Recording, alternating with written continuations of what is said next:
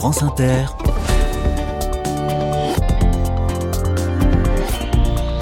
Dorothée Barba. Bonjour à toutes, bonjour à tous. Nous avons reçu beaucoup de messages étonnés parce que j'ai parlé vendredi du plus petit village de France, Castelmoron d'Albret. Mais chez moi, il y a encore moins de monde, nous disent en substance ceux et celles qui sont fiers de leur toute petite commune. Certes, j'aurais dû préciser, mais à culpa, Castelmoron d'Albret est la plus petite commune de France en superficie, mais pas en nombre d'habitants. Voilà qui est dit. Et cette semaine encore, il y aura des petites et des grandes villes. Nous sommes en Charente à partir d'aujourd'hui, autour d'Angoulême donc, et je passe un coup de fil tout à l'heure à un paysan dans une commune petite, mais pas minuscule, 500 habitants. J'ai nommé SE2S E. On va parler avec lui d'une ferme écologique qui mérite le détour. Avant cela, penchons-nous sur des petites bulles. Soyez les bienvenus. Carnet de campagne, le journal des solutions. La Couronne est une entreprise vieille d'un siècle qui compte 150 salariés et dont le marché s'écroule à mesure que disparaît la correspondance papier. C'est une usine qui fabrique des enveloppes. Pour s'adapter, elle a inventé de nouvelles bulles, des bulles en papier pour remplacer les bulles plastiques. Nicolas Baudard, le PDG de La Couronne dont l'usine est installée à Roulet-Saint-Estèphe, à une quinzaine de kilomètres au sud d'Angoulême, est au bout du fil. Bonjour à vous. Oui, bonjour. La diversification, c'était une question de survie pour votre entreprise oui, c'était une absolue nécessité euh, puisque notre marché s'érode chaque année d'environ 8%. Pour illustration, il y a une quinzaine d'années, le marché européen de l'enveloppe était d'environ 92 milliards d'enveloppes. Il devrait finir d'ici l'année 2023 autour de 36 milliards d'enveloppes. Donc clairement, une nécessité absolue pour l'entreprise d'ouvrir de nouvelles portes vers une forme de communication différente autre que de l'enveloppe. À quoi ressemble alors cette nouvelle enveloppe? Eh bien, écoutez, tout simplement, on a lancé un parcours vers la diversification il y a deux ans, qui aboutit euh, aujourd'hui à la fabrication de ce qu'on appelle des pochettes bulles d'air papier, en substitution de la pochette bulle plastique. Comme vous le savez, aujourd'hui, une entreprise ou un particulier qui souhaite envoyer un objet de petite ou moyenne taille par la poste, eh bien, soit le choix d'une pochette bulle plastique pour protéger son envoi ou une pochette carton. Donc nous sommes rentrés dans cette euh, optique de remplacer la pochette bulle plastique par une pochette bulle papier avec soufflet pour pouvoir contenir un maximum d'objets et surtout dans des conditions de protection identiques, mmh. voire supérieures à la bulle plastique et le carton. Pourquoi ne le faisait-on pas avant? C'est plus compliqué de mettre de l'air dans du papier que dans du plastique? Exactement ce procédé n'existait pas. Donc on a, euh, avec un bureau d'études et une équipe d'ingénieurs, travaillé sur la notion de gaufrage, puis la bulle d'air papier pour avoir cette même sensation que la bulle d'air plastique en termes de densité et de protection et de matelas pour protéger tout type d'envoi. La protection est équivalente. Le recyclage, en revanche, est beaucoup plus facile. C'est bien l'intérêt. Hein. C'est un produit éco-responsable. Tout à fait. Et puis euh, l'évolution des normes, la loi GEC euh, qui va obliger les entreprises eh bien, à travailler sur leur recyclage dans une, la même filière fait que notre produit est 100% recyclable et 100% recyclé. Alors, qui dit innovation dit nouvelle machine dans votre usine. Et vous avez fait fabriquer cette machine localement. Donc, tout est fait en Charente. La machine et toutes les pièces. Exactement, c'est une machine qui est fabriquée 100% en Charente, qui est assemblée en Charente dans notre, usine. La machine a été donc assemblée les dernières pièces en novembre 2022 et euh, nous, les premières productions ont vu le jour en janvier-février 2023 de cette année. La bulle en papier coûte-t-elle plus cher à fabriquer que la bulle en plastique? Alors, il faut reconnaître qu'il n'y a pas moins cher que le plastique comme matière première.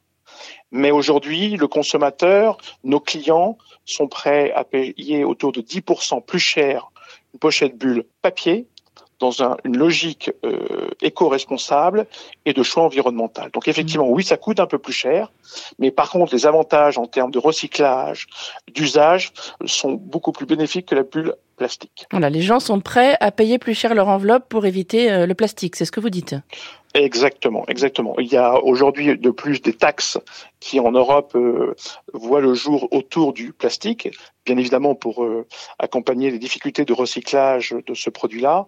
Et donc on se retrouve aujourd'hui à terme, je pense, sur un produit qui sera euh, pour le consommateur final au même prix demain entre la bulle papier et la bulle Mm. plastique. Bon, il reste une question essentielle, Nicolas Baudard. Est-ce qu'on peut ensuite s'amuser à éclater les bulles de papier exactement comme les bulles en plastique?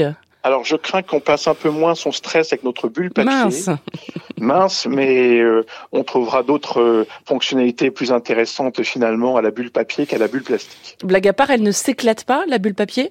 Non, elle ne s'éclate pas, euh, puisque le papier a cette- ce côté assez aussi poreux, à la différence d'une bulle plastique où Mhm. effectivement on a un éclatement par la pression de l'air. Voilà, on peut la percer, mais ça fait pas de bruit, quoi. C'est beaucoup moins amusant. Non, voilà, voilà, exactement. Mais en tout cas, euh, cette euh, diversification nous aura amené aussi à investir dans une deuxième machine pour non seulement faire de la pochette bulle papier, mais également maintenant proposer à nos clients des rouleaux bulles papier et euh, ceci en format rouleau et ceci en format feuille. Mhm. Puisque, comme vous le savez, la bulle plastique ne se développe pas que en format pochette pour de l'emballage, mais aussi en protection, en rouleau et en feuille.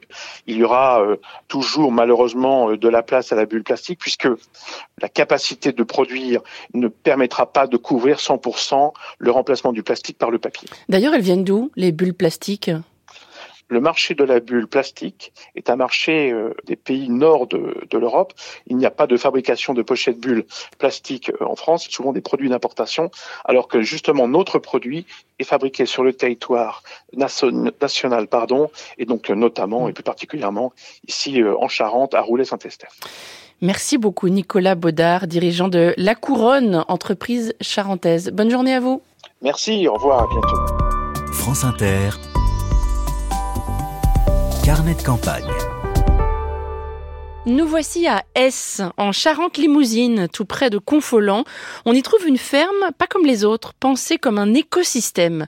La ferme écologique de Gorse valorise 150 hectares de prairies et produit de la viande bio. Pierre-Antoine Rimbourg, bonjour.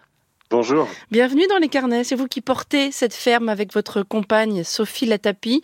L'auditrice qui nous a conseillé de vous appeler, Pierre-Antoine, écrit dans son message que votre élevage est respectueux de l'environnement et même qu'il régénère l'environnement. Est-ce que vous êtes d'accord avec ça?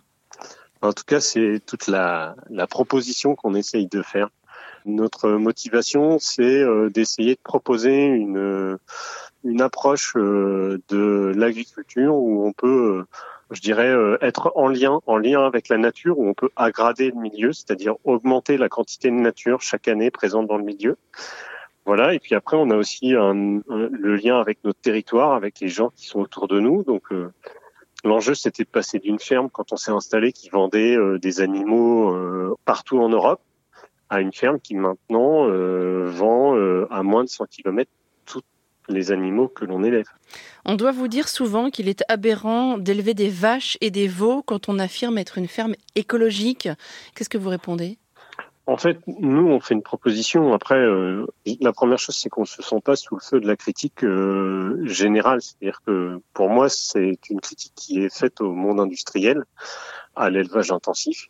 Du coup, je, me- je ne me sens pas du tout concerné par cette critique. Quand on a euh, 150 hectares d'herbes naturelles, euh, bocagères, on a plus de 26 km de haies autour de la ferme, et euh, on fait un suivi biodiversité avec euh, France Nature Environnement et en fait qui a son, son bureau en Charente qui s'appelle Charente Nature. Et cette association, par exemple, ils sont, ils ont, sont venus, ils ont fait les 24 heures de la biodiversité chez nous. Mhm. Donc ces 24 heures, on va euh, inviter, il y a plus de 150 personnes qui sont venues et on va aller voir toutes les espèces. Donc euh, on commence avec les oiseaux et on finit avec les papillons de nuit à 2 heures du matin. Et ben là, par exemple, on a pu trouver un conocéphale des roseaux, qui est un animal qui est de la famille des insectes et des grillons. Par exemple, c'est un animal qui est en danger en Poitou-Charentes. Bah, chez nous, il est présent. On a un cirque qui s'appelle l'éristal brouillé. C'est la première observation en Charente. Donc ça, c'est déjà des signes importants. Ça veut dire que un, on se préoccupe de la biodiversité. Deux, on essaye aussi de travailler avec euh, les euh, associations citoyennes qui sont localement présentes pour euh, améliorer nos pratiques. On a changé, on est passé en fauche biodiversité, on décale la fauche. On essaye aussi de réduire notre usage du tracteur. On est passé de, on consommait plus de 4500 litres de gasoil quand on a démarré. Aujourd'hui, on est à presque 2500 litres. Ça veut dire qu'on utilise moins le tracteur. Tout ça pour nous, c'est des efforts. Ça demande euh, une construction, ça demande euh, du temps. Et puis aussi, on a de la chance, c'est qu'on a des gens qui nous font confiance. L'auditrice qui vous envoie euh, ce courrier-là, ça veut dire qu'elle est venue voir sur place et qu'elle a constaté que bah, ce qui se passait c'était vrai et que vraiment on pouvait proposer euh, des animaux en plein air toute l'année, exclusivement à l'herbe, ça veut dire sans céréales. Une vache n'est pas faite pour manger des céréales. La panse, son système digestif n'est pas fait pour ça. Donc en fait, on, on met nos animaux dans les conditions les meilleures où ils peuvent faire tout le travail entre guillemets puisqu'ils récoltent eux-mêmes et c'est ce qu'ils adorent récolter eux-mêmes, manger, brouter. Et en plus, ils épandent derrière. Et donc en plus, on améliore le, le, le taux de matière organique dans nos sols, on stocke plus de carbone. Voilà, c'est le projet qu'on propose. Après, de quoi est-ce que vous êtes le plus fier, Pierre-Antoine, dans tout ce que vous avez accompli pour l'instant à la ferme de Gorse? On est fier d'être là et de, de, vivre notre vie euh, en cohérence. C'est surtout ça qui est le plus. Euh... Excusez-moi, ça me, ça me trouble un peu, mais voilà. C'est c'est de faire les choses simplement. On propose des choses et puis après, on, est là. On n'est pas là pour critiquer. On est là juste pour proposer une une autre manière de de regarder, un pas de côté. euh. Et si euh, si des jeunes euh, voilà, veulent faire un pas de côté dans l'agriculture, bah, ils n'hésitent pas à venir nous voir. On, a, on peut leur montrer des choses qu'on fait et c'est reproductible chez eux. Donc, ce qui nous rend fiers, c'est ça, c'est d'être, c'est de pouvoir proposer un savoir qui est disponible pour tous. L'émotion que j'entends dans votre voix, elle me suggère que c'est beaucoup de boulot tout ça, hein beaucoup de fatigue aussi. Non, là, vous savez, on a la chance de, de, faire un. Moi, je travaille 42 heures par euh, semaine, donc c'est pas non plus euh, énorme. Euh, la seule différence par rapport à un cadre euh, qui travaille 42 heures aussi, c'est que moi, ça se passe sur 300 jours. Au lieu que deux, j'ai 50 jours, 50, 60 jours de vacances. Mais sinon, tout le reste, tous les jours, c'est sûr qu'on doit aller au travail. Donc c'est ça qui diffère un peu. Après, tout le monde n'a pas la chance d'élever ses enfants sur 150 hectares de prairies, avec la possibilité pour eux d'être de se balader dans les bois, de, de, vivre en proximité avec des animaux, des chevaux, des vaches.